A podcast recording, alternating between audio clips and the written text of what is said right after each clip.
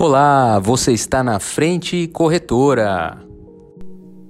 Esse é o seu resumo da semana do dia 16 de abril de 2021.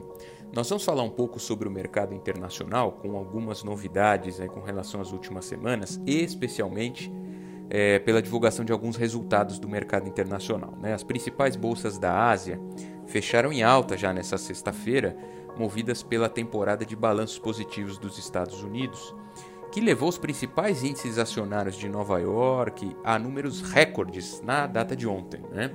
além de boas perspectivas aí para as ações de energia, especialmente alimentadas pelo rally nos preços do petróleo e também pelos dados robustos da economia chinesa, que mesmo um pouco abaixo do previsto, registraram aí um PIB de 18% de crescimento no primeiro trimestre de 2021.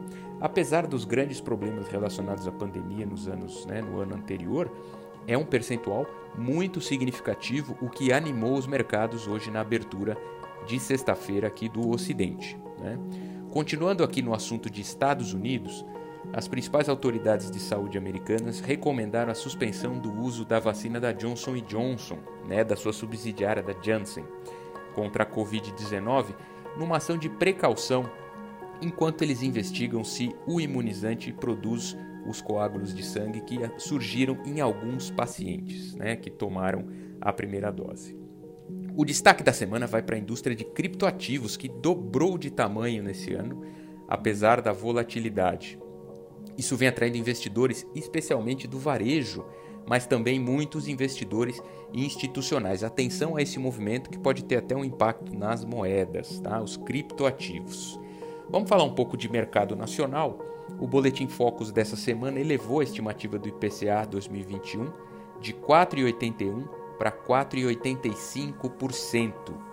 Já a projeção do PIB é de 3,08% contra 3,17% da última semana e 3,23% de quatro semanas atrás, ou seja, vem se percebendo algumas quedas graduais do PIB, umas leves elevações de inflação. Isso deve pressionar a taxa Selic, né? a taxa básica de juros subiu é, do ponto de vista da sua previsão, que era de 5%, para 5,25%, previsão essa dos economistas para o final do ano. Vamos falar um pouco sobre imposto de renda, porque o prazo final da entrega foi adiado. Né? Normalmente ele é 30 de abril, já foi adiado para o dia 31 de maio, em virtude da pandemia. Né? Segundo a Receita Federal, essa medida visa proteger a sociedade evitando que sejam formadas aglomerações nas unidades de atendimento e nos demais estabelecimentos procurados pelos cidadãos para obtenção de documentos ou ajuda profissional. E para a gente finalizar, o Brasil deve ganhar nos próximos meses uma certificação nacional para cidades inteligentes. Mais do que maturidade tecnológica dos municípios, serão avaliados indicadores de serviços urbanos, qualidade de vida e resiliência.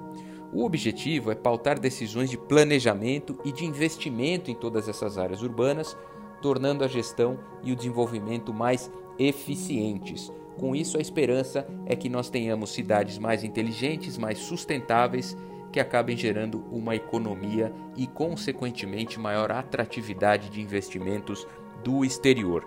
Tudo isso deve ter impactos positivos na moeda, Atenção para essa semana que promete ser de bastante volatilidade, levando em conta as recentes atividades políticas e a recente aprovação ou homologação da, da candidatura possível, né, da possível habilitação à candidatura do ex-presidente Lula pela, é, pelo STF, é, que constitucionalmente julgou é, que ele pode se eleger em 2022. Então, essa disputa eleitoral acaba abrindo um cenário diferente no mercado interno, muita atenção para as volatilidades. Fique sempre conosco, nós agradecemos que você nos acompanhe sempre por aqui e até o próximo resumo da semana. Fique sempre conosco, vá lá em www.frentecorretora.com.br/blog e até o próximo podcast.